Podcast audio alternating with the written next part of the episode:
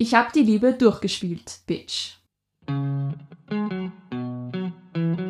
Hallo bei Die Buch, der feministische Buchpodcast. Die Buch ist ein Podcast über Bücher von Frauen und Themen, die uns als Menschen bewegen, aus einer feministischen Perspektive. Für Bücherwürmer und Lesefaule, für Feministinnen und alle, die es noch werden wollen. Ich bin Julia. Und ich bin Sophia.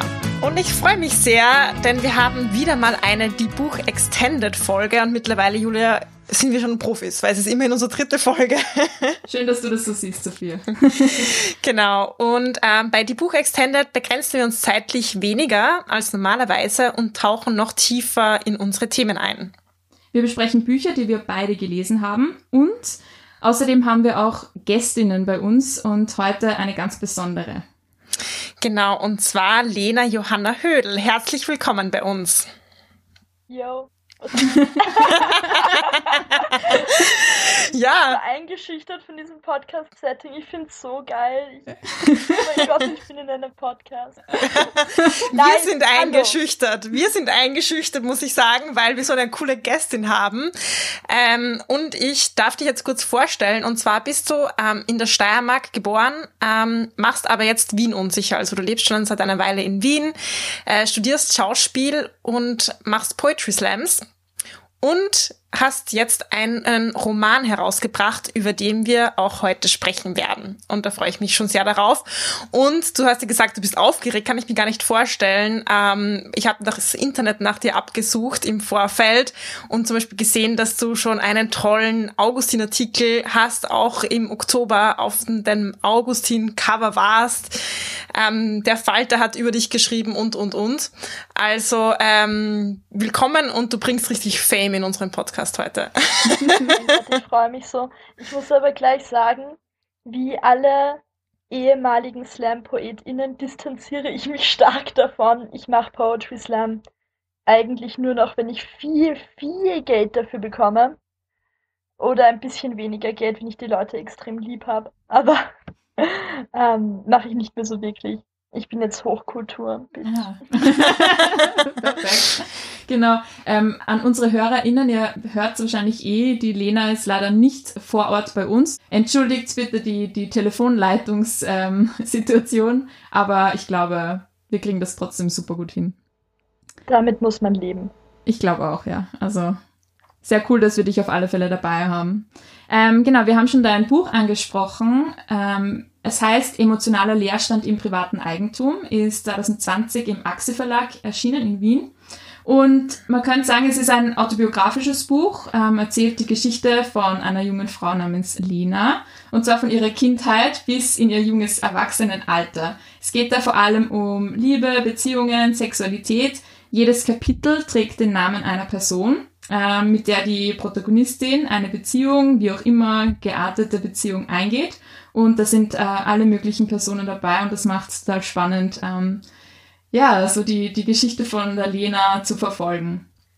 Wir möchten dazu, dazu sagen, dass wir uns ähm, mit Autobiografie und so ähm, nicht davon ausgehen wollen, dass du, Lena, die da jetzt vor uns am Bildschirm bist, ist gleich die Person in dem Buch. Also wir wollen das auch gerne ein bisschen trennen und würden uns auch interessieren, was du davon hältst, beziehungsweise wie es für dich ist, über ein autobiografisches Buch zu sprechen. Hast du dir ähm, darüber Gedanken gemacht, wie es ist, so über sehr auch private Dinge vielleicht ähm, zu sprechen oder Dinge, die aus deinem Leben, die jetzt plötzlich in einem Buch stehen?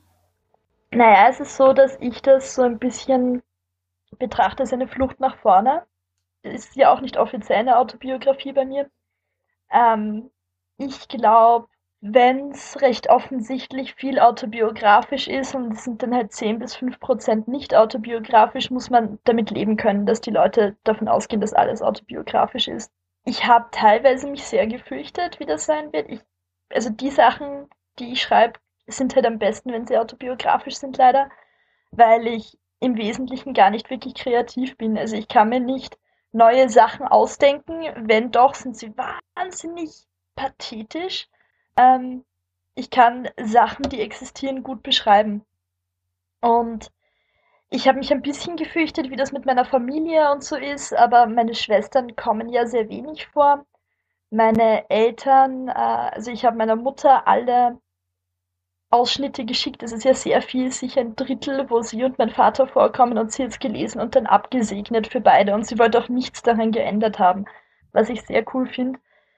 Äh, teilweise hat es aber schon einen Einfluss. Also, ich habe zum Beispiel letztens einen Typen getroffen, der das Buch gelesen hat, urgroßer Fan war und mich Mörder angegraben hat und gesagt hat, boah, du bist ja richtig arg, boah, also was du alles machst habe ich in dem Buch gelesen, boah, bist ja versaut und boah, du bist richtig crazy drauf. Also habe ich mir schon gedacht, wie ich das gelesen habe, dich würde ich gerne mal kennenlernen. Und ich war so, bitte lass mich in Ruhe. Ja, ja. Gib mir einfach das Read und geh. Ja. ähm, aber damit muss man leben. Also, ich glaube, ab einem gewissen Maß an Offenheit sind die Leute so überfordert, dass sie einen teilweise gar nicht mehr dafür verantwortlich machen können. Also wenn man, keine Ahnung, blödes Beispiel, aber ich glaube, wenn ich splitterfasernackt auf der Straße herumrennen würde, würde ich weniger gecatcallt werden, als wenn ich einfach in einer Hotpants und einem tief ausgeschnittenen Leibe herumrenne, weil die Leute so irritiert davon wären, dass sie sich gar nicht mehr trauen würden, mich zu belästigen. Das ist circa der Gedanke dahinter. Sehr gut. Ja, du machst ja auch fast einen, ein bisschen einen Seelenstrip diesem Buch. Aber ähm, ja, wir, uns hat sehr gut gefallen und ähm, umso schöner, dass wir heute drüber reden.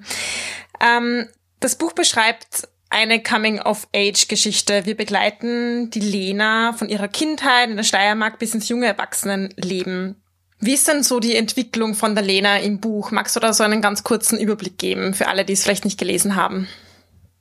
ähm, die Hauptfigur, die zufälligerweise Lena heißt, ähm, hat, glaube ich, eine, es ist extrem einsam, hat eine sehr, sehr merkwürdige, sehr einsame, sehr zurückgezogene Kindheit, versteht die Welt auch nicht so ganz. Ich glaube, viel von dem, was sie über die Welt weiß, hat sie eher so aus Sekundärliteratur oder aus irgendwelchen Serien oder Romcoms gelernt.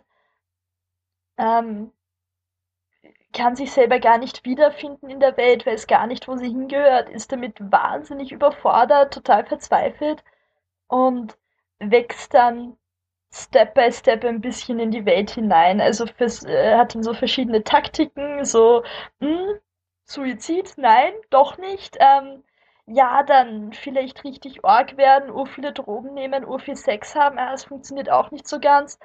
Ähm, und vor allem hat diese Person halt aus irgendeinem Grund äh, den Gedanken, dass man nur glücklich sein kann, wenn man eine Beziehung führt. Oder wenn man halt jemanden hat, der einen romantisch liebt. Also man hat ja auch Freunde und Familie, die einen lieben, aber das ist was anderes. Und dass das halt das ultimative Glück ist und dass das ähm, das ist, was man verfolgen muss, sonst kann das gar nichts werden mit dem Glücklichsein. Und irgendwann wird sie dann erwachsen und kommt ein bisschen von dem Gedanken ab und kommt am Ende vielleicht ein bisschen zu dem Entschluss, ja, vielleicht brauche ich eigentlich eh nur mich selber. Ja, ähm, eben ein Thema, eh, das du schon angesprochen hast, ist äh, diese Idee von Liebe als irgendwie so ultimatives Lebensziel. Äh, wir haben da auch ein Zitat rausgeschrieben, wo steht, von der Gesellschaft weiß ich, dass das einzig wirklich Erstrebenswerte im Leben die Liebe ist. Ja, diese Disney-Liebe, von der du schreibst, und du schreibst ja auch davon, wie die Lena als Kind sich das vorstellt, Prinz, Prinzessin, wie ist es gerettet zu werden, oder einmal machst du auch den Vergleich von Tristan und Isolde, dieser Heldenepos, nach dem man so strebt vielleicht, diese perfekte Beziehung. Gleichzeitig ist diese Disney-Liebe ja sehr heteronormativ, idealisiert, und dennoch sind wir alle damit aufgewachsen, ähm, und es ist richtig schwer, diese Vorstellung auch loszuwerden. Wie siehst du denn das persönlich? Soll man sich davon lösen? Kann man sich davon lösen? Muss man sich davon lösen? Ich glaube, man muss sich davon lösen, aber wenn man es nicht schafft, ist es auch okay. ähm, ich glaube, man kann sich das aneignen, so wie man alle Sachen, die, mit denen man aufgewachsen ist, die man inhaliert hat, sage ich, während ich rauche, ähm, die einem irgendwie schaden, dass man sie sich zu eigen macht. Zum Beispiel, ich habe eine Halskette mit einem goldenen Kreuz, weil ich es mir zu eigen mache. weil ich nicht katholisch bin und nicht religiös, aber es schaut geil aus und ich habe es mir angeeignet und mache daraus das, was ich will, dass es ist. Ähm, also eben, weil ich gesagt habe, heteronormativ, ich habe ja panische Angst, dass Menschen das Buch lesen und denken, ich bin straight. Das wäre entsetzlich. Menschen sollen bloß nicht denken, ich bin straight, ich bin überhaupt nicht straight. Ich traue mich nur einfach nicht, Frauen anzusprechen. es, ist leichter, es ist leichter, Männer zu verführen als Frauen. Und mit denen hat man manchmal leider auch die ärgeren Erlebnisse und die passen dann besser ins Buch. Ähm, aber in diesem einen Kapitel, wo es sehr viel um Disney und so geht, ist es ja auch so, dass ich zwar in ein anderes Mädel verliebt bin und dieses heteronormative bleibt bestehen, aber dann bin ich halt der Prinz. Also irgendwie kann man sich's eh aneignen, dann kommt ja dieses Genderfluide wieder raus. Ähm, ja, ich glaube, man soll sich davon lösen und wenn nicht, dann formt man es eben so lange, bis es das ist, was man wirklich braucht. Voll. Es geht ja da auch voll oft drum, ähm, irgendwie eine Lösung zu finden, so in einem anderen Menschen oder durch einen anderen Menschen. Und ich fand das irgendwie ganz cool, auch im Buch, dass die Lena eine Lösung findet durch aber ganz verschiedene Dinge letztendlich. Also, dass es nicht nur so diese romantische Liebe ist, dass es eben so auch ein bisschen die Vorstellung, die man als Kind hat, wenn man Disney-Filme schaut.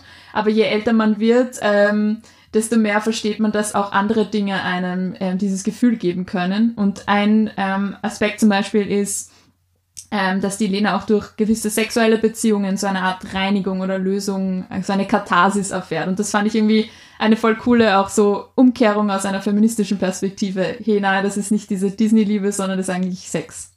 Voll. also ich sag's ganz offen, wenn jede Person, mit der ich geschlafen habe, ein Kapitel bekommen hätte, dann wäre das Buch von den Seiten her definitiv vierstellig, in einem wahnsinnig hohen Bereich. Ähm, ganz viele sexuelle Erlebnisse, die ich gehabt habe, waren gar nicht reinigend, die waren urschlimm. Das war, äh, ich mag eigentlich nicht, aber ich bin höflich. Äh, ich will die Person nicht verletzen. Jetzt habe ich schon Ja gesagt. Ähm, aber gewisse Dinge, die vielleicht gar nicht als feministisch gelten, können einen total reinigen, einfach weil man macht, was man will. Und das ist ja der wahre Feminismus. Alles ist feministisch, wenn man es wirklich will. Es ist auch feministisch, zehn Kinder zu haben, äh, den Haushalt vollkommen allein zu schmeißen, jeden Tag zu kochen und der äh, Partner macht überhaupt nichts. Und ähm, äh, wenn er heimkommt, kriegt er einen Cocktail in die Hand gedrückt und die Zeitung und einen Blowjob. Das ist auch feministisch, wenn man es möchte und wenn man Freude daran hat. Ähm, und Feminismus ist ähm, zumindest in der zweiten Welle und der ersten teilweise wahnsinnig einengend, weil es eigentlich alte Muster, die man durchbrechen soll, einfach um 180 Grad umkehrt und neue Zwangsmuster erschafft das musst du jetzt tun, sonst bist du nicht feministisch. Und ähm, keine Ahnung, wenn du dich beim Sex schlagen lässt, bist du auch nicht feministisch, auch wenn du es noch so gern möchtest. Ähm, das ist dann, glaube ich, das wirklich Reinigende. Mhm. Ja, und finde ich eine schöne Perspektive, was du auch sagst über Feminismus und Sex, weil klar, das kann passieren vielleicht auch bei jungen Frauen, die sich viel mit Feminismus beschäftigen ähm, und Sex und Feminismus und das legt aber dann eigentlich noch mehr Stress auf, als, als es vielleicht befreiend sein kann. Weil dann hat man ja noch mehr Zwänge sozusagen im Kopf als nur die Walt Disney Zwänge, sondern hat man vielleicht die, die unterdrückten Walt Disney Zwänge und dann noch die, die bewussten Feminismus Gedanken dabei. Dann wird es echt anstrengend. Es war genauso bei mir. Also ich habe mit 18 oder 19 eine verzweifelte E-Mail geschrieben ans, ähm, äh, wie sind die, ans Rookie-Magazin. Das war so ein, ich glaube, die gibt es eh noch, so ein äh, Online-Magazin, ein internationales, das halt sehr feministisch war. Ähm, und habe denen geschrieben, Hilfe, bin ich eine schlechte Feministin? Ähm, ich bin draufgekommen, ich liebe Nicki Minaj. Aber die ist immer so, so knapp angezogen in ihren Videos. Die objektifiziert sich ja total. Und eigentlich will ich die ganze Zeit nur äh, splitterfasernackt auf der Straße äh, trucken. Das ist ja nicht feministisch. Hilfe, was bin ich für ein Mensch? Ich bin ein entsetzlicher Mensch und eine Enttäuschung für Alice Schwarzer. Ich bin auch total froh, dass ich mich von dem habe lösen können, weil ich glaube, ur viele Frauen möchten sich sehr freizügig geben, sich selbst objektifizieren, ähm, keine Ahnung, devot sein in manchen Sachen und trauen sich da nicht. Und ich finde es cool, dass das in den letzten Jahren so aufgekommen ist, dass sich Frauen das auch trauen. Mm.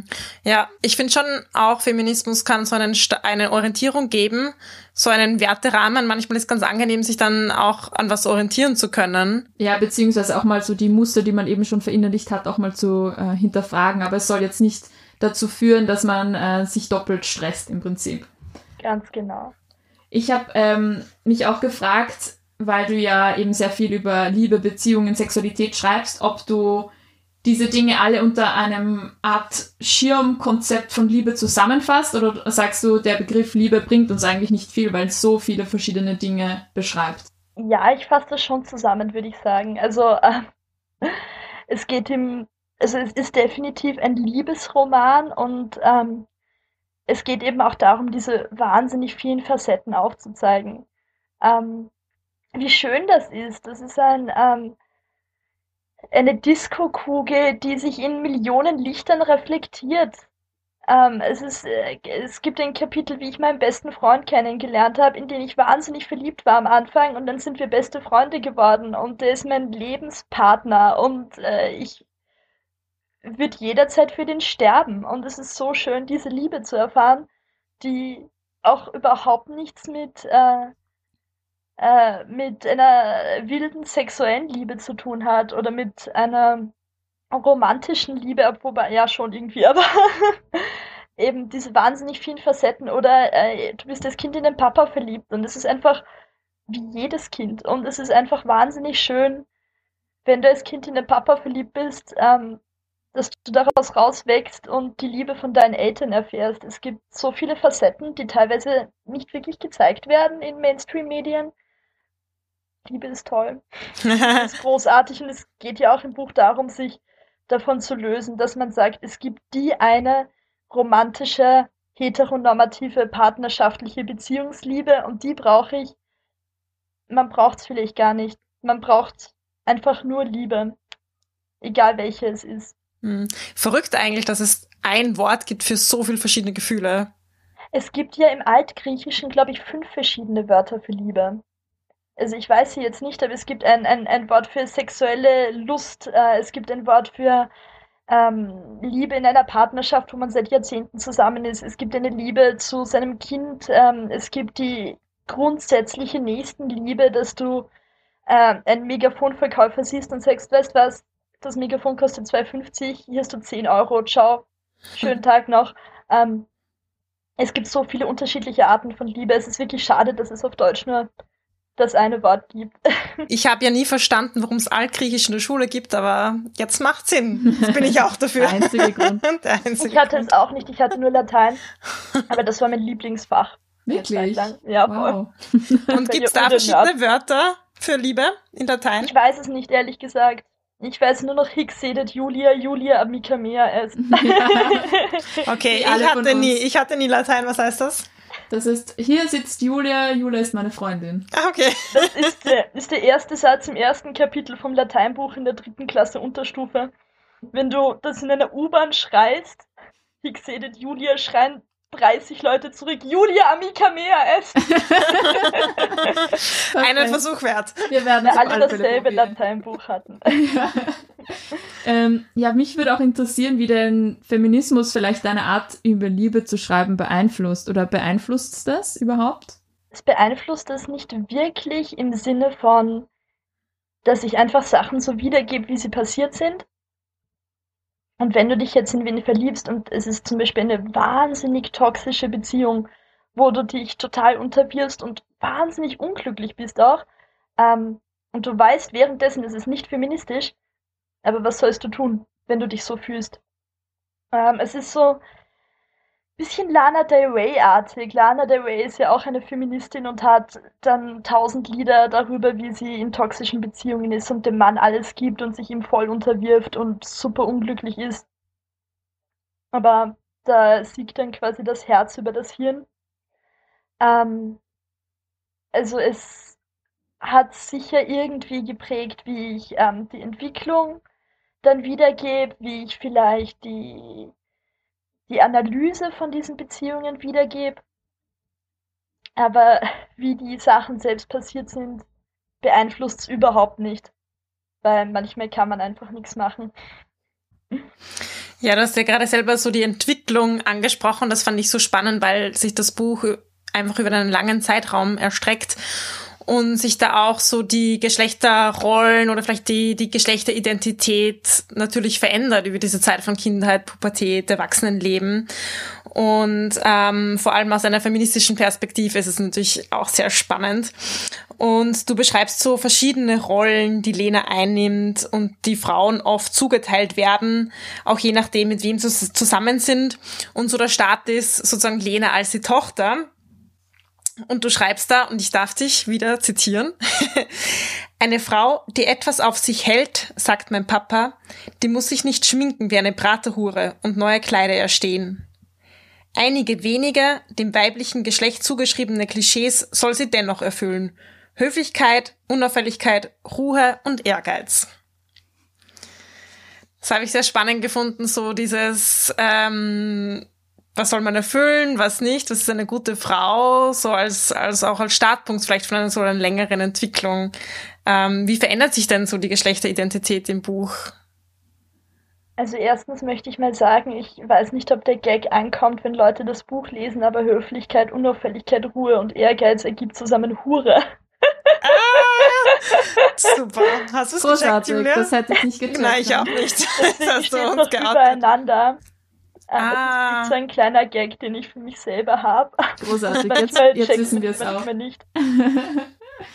Wie entwickelt sich die Geschlechteridentität? Ich glaube, es entwickelt sich wirklich von äh, voll verschrecktes, braves Kind, das es allen recht machen will, zu Teenager, der es niemandem recht machen will und schon gar nicht sich selbst, ähm, hin zu Erwachsene einfach und hin zur Frau und äh, auch zum Queer-Sein. Also ich, äh, wie gesagt, ich möchte nicht, dass Leute denken, ich bin straight, wenn sie das Buch lesen.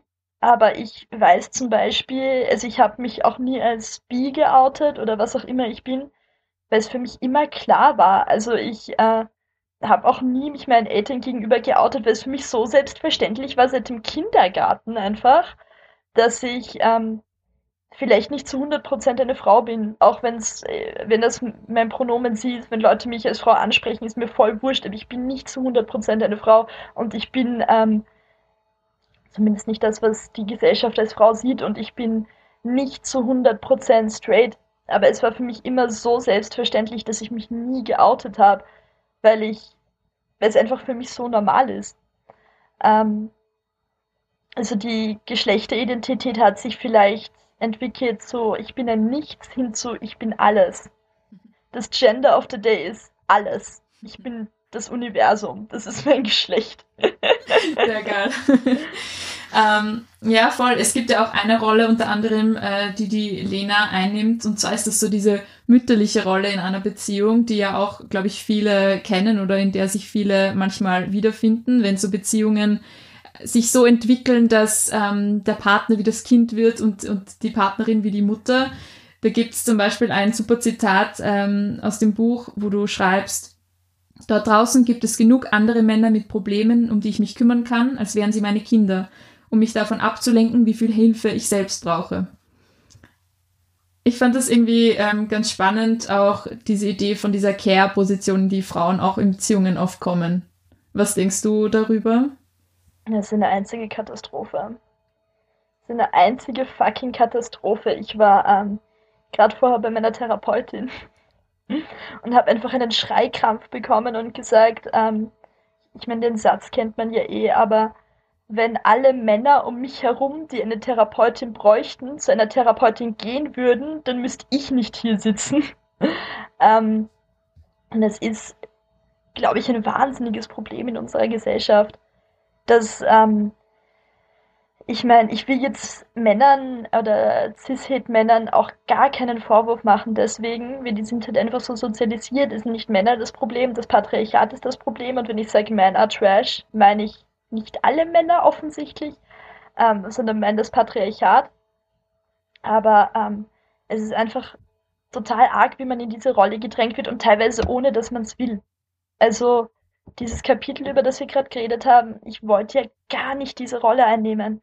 Ich habe das total gehasst. Ähm, ich, es war voll komisch, weil ich mich immer so zwischen verschiedenen Geschlechterrollen hin und her geworfen gesehen habe, wie in einem Flipperautomaten die Kugel.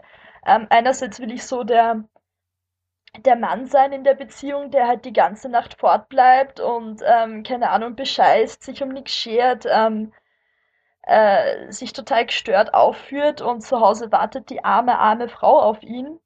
Ähm, gleichzeitig bin ich aber in diese Rolle gedrängt worden von ich muss meinem Freund die Wäsche waschen, weil er sagt, ich weiß nicht, wie die Waschmaschine funktioniert, bitch, dann lern es. Ich habe es auch nicht gewusst. Ähm, ja. ähm, ich kann nicht kochen, dann lern es. Jeder kann kochen. Es ist eine Ausrede, wenn du das sagst. Und ähm, ach so, du magst kein Gemüse, na dann, dann schneide ich dir noch ein paar Frankfurter auf.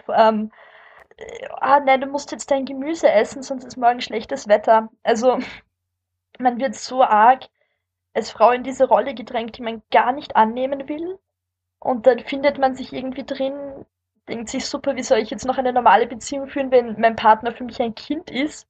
Ich kann nicht mit einem Kind schlafen, sorry. Ähm, wie soll ich das machen, wenn, wenn einerseits diese, dieses Machtgefälle da ist, aber andererseits ja auch ein Kind ist, das mich total kontrolliert und ich ähm, alles machen muss, was mein Kind will, weil mein Kind einfach eine Kretzen ist und mein Partner in dem Fall. Ähm, ich finde das total schlimm. Und ich kenne voll viele Frauen, die sich einfach in diese Rolle drängen lassen. Äh, ich glaube, da bräuchte man wirklich vielleicht ein staatliches Programm, um das zu ändern. Also keine Ahnung, es kann nicht sein, dass Leute mit 18 ausziehen und nicht wissen, wie man putzt, wie man äh, kocht, ähm, wie man Wäsche wascht. Das gilt für Männer und für Frauen, aber leider gilt es halt eher für Männer. Es kann nicht sein, dass äh, Leute das dann auf ihre Partnerinnen übertragen. Und ich halte das für ein wesentliches, sehr großes Problem in unserer Gesellschaft, das mich extrem wütend macht. Hm. So dieser Gang von der, oder dieser fließende Übergang von der Mama zur Freundin. Ja, voll. Und das, zwischendurch das ja zum Studentenheim, so, wo man die Wäsche dann zur Mama bringt noch. Das ist ja auch wirklich ein Ding. Ich kenne, äh, ich kenne ernsthaft Männer, die ähm, in einer linken Organisation eine Führungsposition haben und mit Mitte 20 ihrer Mama die Wäsche bringen nach Hause. Ähm, und sich dann mit der Freundin streiten, weil sie nicht abwaschen, mit der Begründung, ich mag nicht. Glaubst du, deine Freundin will abwaschen? Nein, aber sie reißt sich zusammen. Ähm, ich finde das wahnsinnig schlimm. Und das ist so tief bei uns verwurzelt und dann, keine Ahnung, wiederum die, die Tochter wird dann weitergegeben beim Traualtar vom Vater an den Mann. Also, es ist alles so grindig, wenn man drüber nachdenkt. Das grenzt ja an ähm, theoretischen Inzest. Also, Leute, reißt euch zusammen. Alle miteinander. Hier mit ein Appell, reißt euch mal zusammen. reißt euch zusammen. Ein äh, anderes Thema, das du auch ähm, beschreibst, das ja auch dem Buch den Titel gibt, ist der emotionale Leerstand. Ähm, was verstehst du denn unter diesem Begriff oder warum heißt denn das Buch so? Buch heißt so, wenn mein Verlag ähm, wahnsinnig picky ist, was Buchtitel betrifft. Und wir, also äh, mein Lektor und meine Lektorin, der Leon Schellhaus und die Theresa Mosbauer, uns einfach locker zwei Monate den Kopf zerbrochen haben wegen diesem scheiß Buchtitel, bis ich gedacht habe, ich kann es eh niemandem recht machen. Dann hat das Buch halt keinen Titel. ähm, die wollten halt natürlich einen guten Titel, was ich voll verstehe. Ein Buch braucht einen guten Titel, um sich zu verkaufen. Danke, dass ihr so dahinter wart, Leute, aber also der Arbeitstitel, ich wollte ja eigentlich, dass es die Liste der Liebenden heißt. Ähm, und hatte dann noch hundert andere Ideen, aber das klang halt alles zu sehr nach ähm, Romantik-Frauenroman. Und ähm, dann habe ich gedacht, es wäre, weil es ja irgendwie um Lehre geht, um und um Depression und diese, dieses Gefühl der Leere, das nur ein anderer Mensch fühlen kann, eben indem er einen erlöst. Ähm, und habe hab mir gedacht, okay, also wir sind im Café gesessen, ich war schon urhasen, also, Alter, wir brauchen irgendeinen Titel, jetzt bitte nehm, nehmt doch irgendeinen an, den ich vorschlage. Und bin rausgegangen rauchen. Und dann habe ich mir gedacht, warte, da, ähm, gibt es doch urlustige Immobilienbegriffe immer. ähm, für, wenn eine Wohnung leer steht, Leerstand, ne, ne, ne, und dann habe ich es gegoogelt, äh, Leerstand Immobilien, und dann kam Leerstand im Privateigentum. Und dann habe ich gesehen, das soll der Titel sein und ähm, die Praktikantin vom Verlag hat dann gesagt, okay, was ist, wenn wir es emotionaler Leerstand im privaten Eigentum nennen? Danke, Manon. das war dann der Titel. Ich bin auch sehr froh, dass es der geworden ist und nicht die Liste der Liebenden. Also mein Verlag, die wissen absolut, was sie tun. Und ich bin sehr zufrieden. Schön. Ähm, was denkst du denn, wie soll man mit so einem emotionalen Leerstand am besten umgehen? Therapie. Also eigentlich zu 100% nur Therapie. Das geschissene Problem ist ja, wenn es einem wirklich schlecht geht, also wenn man wirklich depressiv ist, ist man ja nicht in der Lage, sich einen Therapieplatz zu suchen. Deswegen war ich sehr, sehr lange nicht in Therapie. Und dann geht es einem gut und man denkt, ich brauche gar keine Therapie, weil ich bin ja nicht depressiv. Ähm, und irgendwo in diesem Sweet Spot dazwischen muss man es dann einmal angehen. Bei mir war es auch sehr, dass es schon besser geworden ist, als ich aus Graz weggezogen bin und eine Ausbildung gemacht habe, wo ich mich aufgehoben gefühlt habe und zum ersten Mal das Gefühl hatte, ich mache was, was ich kann. Und es ist okay, dass ich nicht Chemie studiere oder dass ich nichts Gescheites studiere, weil ich kann halt das. Und hier werde ich angenommen. Und dass man sich irgendwie von Leuten löst, die einem nicht gut tun. Aber dafür braucht es halt auch schon einen großen Schritt. Also, keine Ahnung, alle Leute, die depressiv sind, denen schlecht geht, I feel you. Red mit irgendeinem Freund oder einer Freundin drüber, die gerade halbwegs stabil sind oder von mir aus mit deinen Eltern, mit irgendwem, mit deiner Unidozentin, sag irgendwie, mir geht's nicht gut.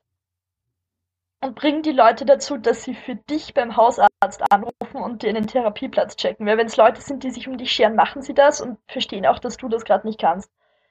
Ähm, und dann nimm einen Kredit auf für die Therapie. Aber ich bin extremer Fan von Psychotherapie. Ich, also Psychotherapie ist ein bisschen meine Religion, wenn ich ehrlich bin. ja, ähm, man hat ja auch ein bisschen das Gefühl im Buch, und das fand ich sehr spannend, dass sich die Beziehung von Lena zu ihrem eigenen Leerstand auch irgendwie verändert. Ähm, also gegen Ende des Buches heißt, wenn die Wohnung leer steht, habe ich zumindest mehr Platz für mich selbst. Was ich sehr spannend fand. Ähm, hast du das Gefühl, dass man irgendwann im Laufe des Lebens anders umgehen kann mit diesem Leerstand? Also es steht ja für Einsamkeit, aber Einsamkeit ist eigentlich richtig geil. Einsamkeit ist richtig, richtig schön, weil Leute einfach Trash sind. Und es ist urschön, mit sich selbst allein zu sein, ähm, wenn es gewollt ist und nicht erzwungen. Und es ist total schön, sich mit sich selbst zu beschäftigen. Und es geht, glaube ich, in dem Buch extrem viel um Self-Care und ähm, sich selbst akzeptieren. Also es gibt ja, Emma Watson hat sich ja irgendwie vor einem Jahr oder so geoutet, dass sie nicht Single ist, sondern self-partnered. Also sie ist mit sich selbst zusammen. Und das war ur die Erleuchtung für mich so, ja, voll, genau so ist es. Also natürlich hätte ich gern eine Beziehung, aber wenn ich keine habe, ja, es ist ein Luxus, es ist nichts, was man braucht. Ähm, man kann mit sich selbst genauso glücklich sein. Dieser Leerstand mutiert halt ein bisschen vom Grund zur Depression zu, das ist gar nicht der Grund, dass ich depressiv bin. Und es ist urschön, mit mir selbst allein zu sein. Weil ich bin super. Ich fand das auch schön, dass der Leerstand nichts ist, was man am Schluss fühlt und dann ist es gut, sondern dass sozusagen die, ja, die Entwicklung eher dahin geht, eben mehr Platz zu haben im Leerstand, aber es nicht darum ja. geht, ihn einfach nur zu füllen. Fand ich schön. Also ich weiß nicht, ob ihr im Hintergrund meine Wohnung seht, aber ich wäre froh, wenn da mehr Leerstand wäre. Also das ist sehr vollgestopft hier. Viele Bilder auf der Wand auf jeden Fall. Mich würde jetzt noch interessieren, warum du generell über Mental Health ähm, schreibst, ob dir das ein Anliegen ist oder ähm, hast du das Gefühl, dass da schon genug und auf die richtige Art und Weise drüber geschrieben wird? Ähm, also ich schreibe grundsätzlich über Dinge, die mich beschäftigen. Also als ich zum Beispiel noch hauptsächlich Poetry Slam gemacht habe, ich kenne ur viele Leute, die setzen sich jeden Tag hin, machen eine Schreibübung. Ich bin eine faule Sau, ich mache das nicht. Ähm, ich bin wirklich so, mm, die Muse muss mich küssen. Und die Muse küsst einen halt erst, wenn man irgendwas hat, was einem so arg unter den Gelnägeln brennt, dass man sagt, es muss jetzt raus und wenn es nicht aus meiner Brust rauskommt, dann zerberste ich. Ähm, das ist dann bei mir so. Und das war halt bei mir wirklich immer, wenn es mir psychisch schlecht ging oder wenn ich Liebeskummer hatte. Und das ist halt sehr, sehr viel Hand in Hand gegangen. Und ich habe, noch als ich Slam gemacht habe, fast nur eine Zeit lang Liebeskummertexte geschrieben. Also es gibt Jan im Buch, da gibt es ein Kapitel über den, über den habe ich drei oder vier Poetry Slam Texte geschrieben. Und der hat die auch alle gelesen. Und fand die alle richtig geil, obwohl es irgendwann richtig gestört wurde. In, ich glaube, ein, ein Text über ihn hieß dann wirklich Saw und hatte so, so Mordfantasien drin, die richtig brutal und ekelhaft waren. ähm, das heißt, ich ich finde es natürlich voll wichtig, über Mental Health zu kommunizieren. Ich sage aber ganz ehrlich, ich mache das in, also in erster Instanz mache ich es, weil es mich beschäftigt und weil ich gern drüber rede, weil es, also wenn du depressiv bist, gibt es halt kein brennenderes Thema für dich. Das ist halt, als hättest du konstant so arge Schmerzen, dass du ständig nur schreien musst und dann kannst du dich auch mit nichts anderem beschäftigen. Und dann ist es natürlich dein größtes Thema, wenn du ständig ähm, nicht zu ertragende Schmerzen hast, konstant 24-7 Jahre lang. Ähm, und kannst natürlich auch nicht viel anderes machen. Und ähm, das war ein Ding. In erster Linie wollte ich halt eine Liste machen von Leuten, in die ich verliebt war, aber dass Mental Health ein Thema ist, war total klar. Das ist auch in, in meinem ersten Buch. Das heißt, es wäre lustig, wenn es nicht so traurig wäre und ist so ein eine kleine Sammlung von Erzählungen, Slamtexten, Kurzgeschichten. Da ist es auch ein Riesenthema. Weil Mental Health auch ein Thema ist, über das man sehr blumig schreiben kann, ohne es zu verharmlosen. Und man kann darüber sehr episch schreiben, weil Depression auch das epischste ist, was es gibt. Es ist halt wirklich vom biblischen Ausmaß und ich mag sowas voll. Ähm, ich finde es aber eben in zweiter Instanz voll wichtig, darüber zu schreiben und rein zufällig habe ich das gemacht. ähm, gar nicht unbedingt, weil ich es jetzt so wichtig fand. Es hat sich einfach ergeben. Ich finde es aber voll gut, drüber zu schreiben. Ähm, und ich kriege auch total viel Resonanz von Leuten, die sagen, ich erkenne mich total im Buch wieder. Und es ist schön, dass es ein gutes Ende findet, oft. Und ich habe mich, das Buch hat mir voll geholfen. Es geht mir gerade scheiße. Ich habe mich so wiedererkannt. Ich habe mich so verstanden gefühlt. Ähm, ich halte das für wahnsinnig wichtig. Also ich sehe sehr wenig akkurate Darstellungen von psychischen Problemen in der Literatur. Aber wenn ich sie sehe, ist es wirklich weltbewegend für mich und es ist so großartig und es hilft mir auch total. Deswegen bin ich sehr froh, dass sich das so ergeben hat für mich. Ich glaube auch, dass es wirklich Leuten helfen kann. Was ich aber im Nachhinein ein bisschen schade finde, ich hoffe, ich kann das durchsetzen bei der dritten Auflage. Ich wollte eigentlich, dass es vor jedem Kapitel Triggerwarnungen gibt. Also ich habe die auch zusammengeschrieben für jedes Kapitel, keine Ahnung, Triggerwarnung, Drogen, Triggerwarnung, Essstörung, Triggerwarnung, ähm, sexuelle Gewalt und so weiter, weil ich mir vorstellen kann, dass das Buch wirklich schlimme Dinge mit Leuten macht, die das triggern können. Es hat mich auch ein bisschen erinnert an äh, Lena Dunhams Buch Not That Kind of Girl, weil es auch so ein bisschen autobiografisch ist, so das Aufwachsen, sie ist Coming of Age, es geht viel um eben Mental Health, um Sexualität, Beziehungen, Liebe, Familie und so weiter. Und die Lena Dunham hat ja auch recht kontroverse Reaktionen gekriegt auf ihr Buch. Ging es dir da ähnlich oder wie waren so die Reaktionen drauf? Du hast es eh schon kurz angesprochen. Also zuerst einmal, ich habe eine ganz tiefe Hassliebe zu Lena Dunham. Weil mich Leute auch schon uroft mit ihr verglichen haben. Und ich finde sie auch eigentlich super. Ich finde sie aber zusehends weniger super, weil wie schwer kann es sein, in einer, ich weiß nicht, sieben Staffel Serie eine nicht weiße Person unterzubringen.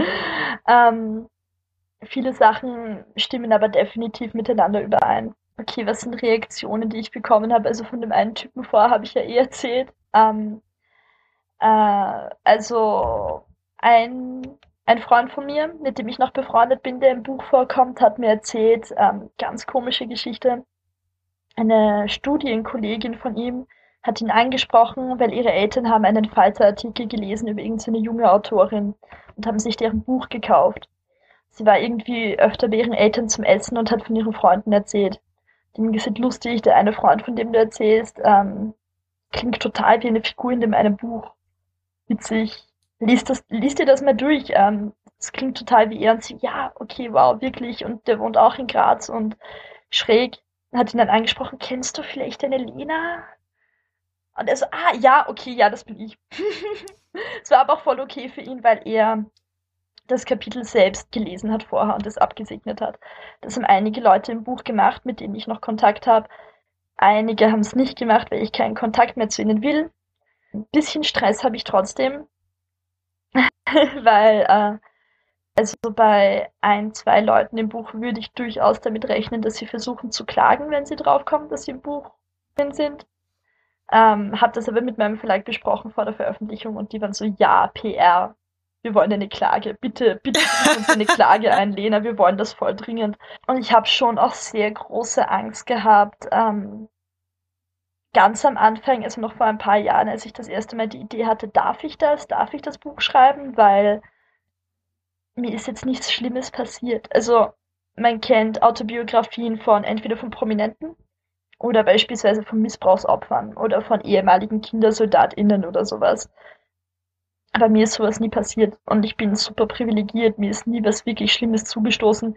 Darf ich das dann machen? Weil wen interessiert denn das? Bis ich irgendwann draufgekommen bin, es geht ja nicht wirklich darum, dass ich Erfahrungen teile, es geht darum, wie ich sie teile und dass es einen literarischen Mehrwert hat, wenn es einfach gut geschrieben ist. Ähm, also ja, das sind so die Resonanzen bis jetzt und schauen wir mal, was noch kommt. Aber so eine Klage wäre eigentlich unlustig. Ich würde mich so freuen. Hier mit der Aufruf, bitte klagt gegen dieses Buch. Bitte, bitte verklag mich. Jonathan, ich rechne fix damit. Adam, wir wissen, du hast Kontakte.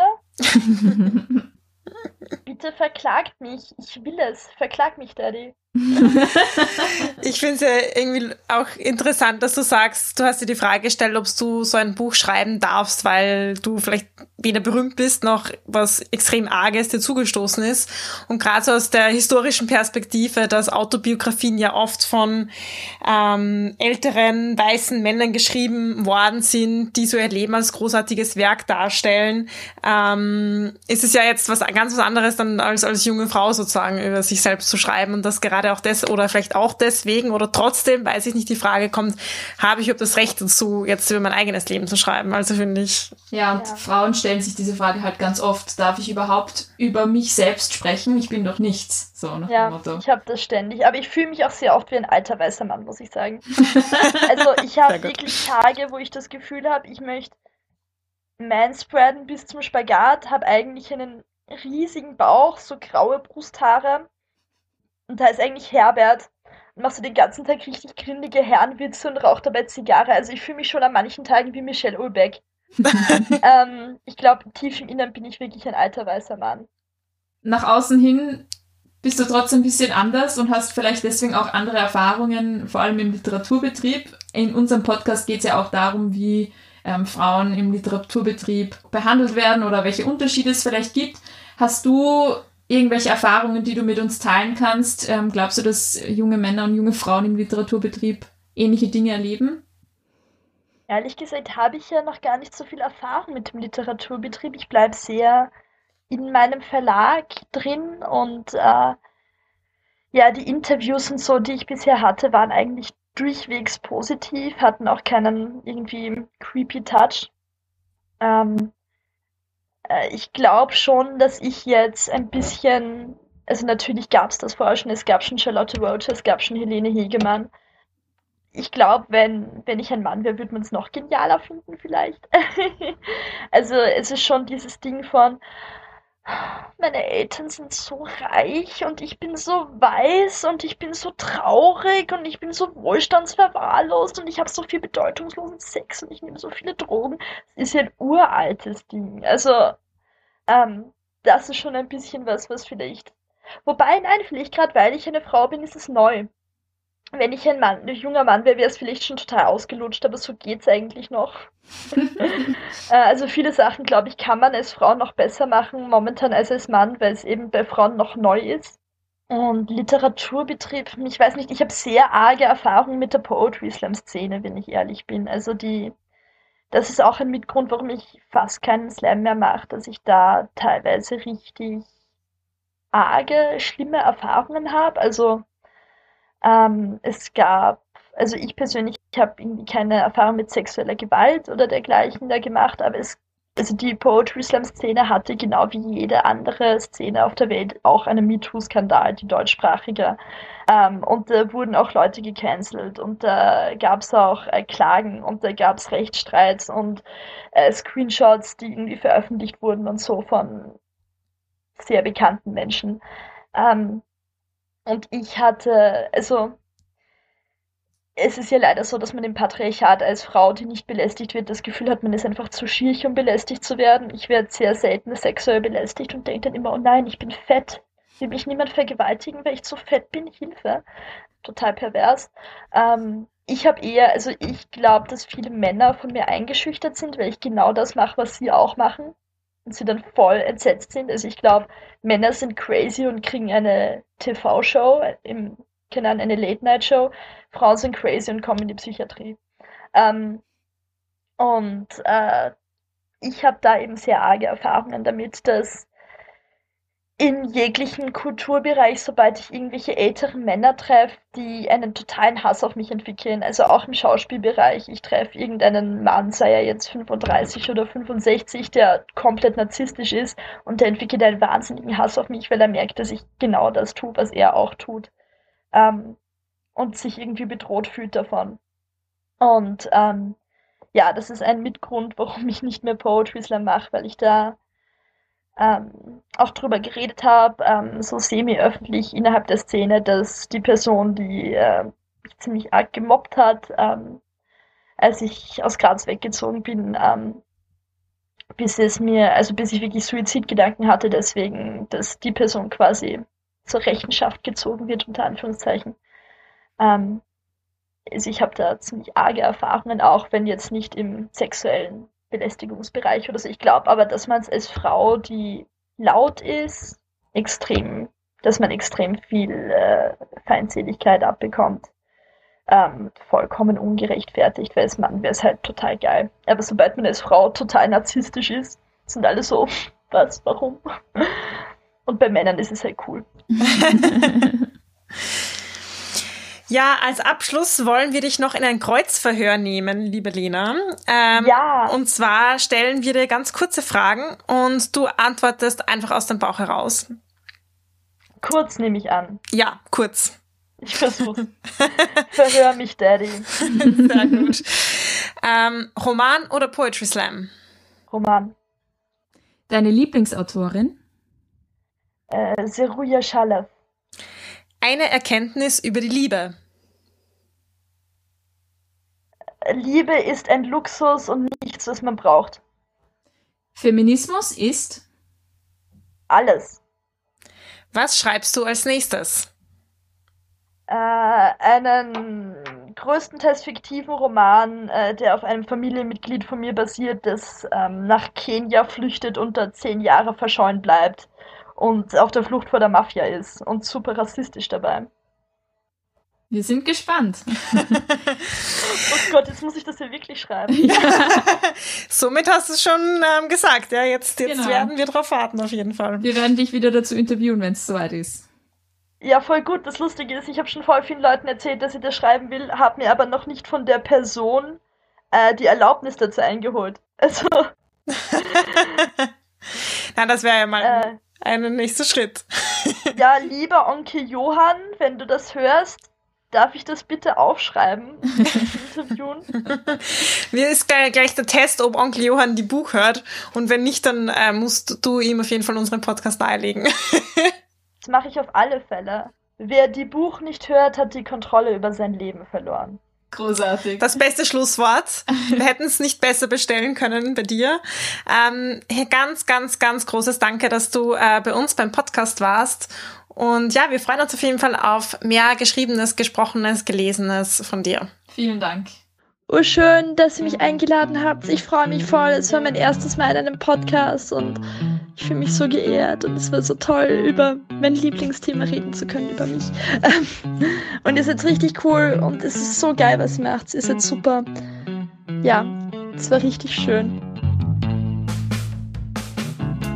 Das war Die Buch der feministische Buchpodcast.